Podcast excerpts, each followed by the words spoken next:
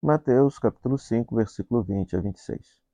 Para o Antigo Testamento, matar era de fato tirar a vida de alguém. Jesus radicaliza esse mandamento. Matar é cultivar um ódio consciente no seu coração para com alguma pessoa. Matar é desrespeitar a dignidade inviolável que uma pessoa tenha.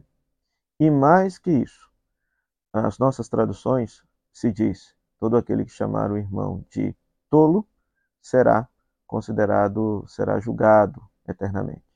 A palavra aqui no texto grego nem é uma palavra grega, é a palavra aramaica raká, que significa coisa inútil, algo que não deveria existir. Então é como se Jesus dissesse assim: que todo aquele que desejar que uma pessoa não tenha nascido ou não tenha existido será julgado eternamente. Porque a vida de cada pessoa é dom de Deus. Então Jesus radicaliza o mandamento de não matar.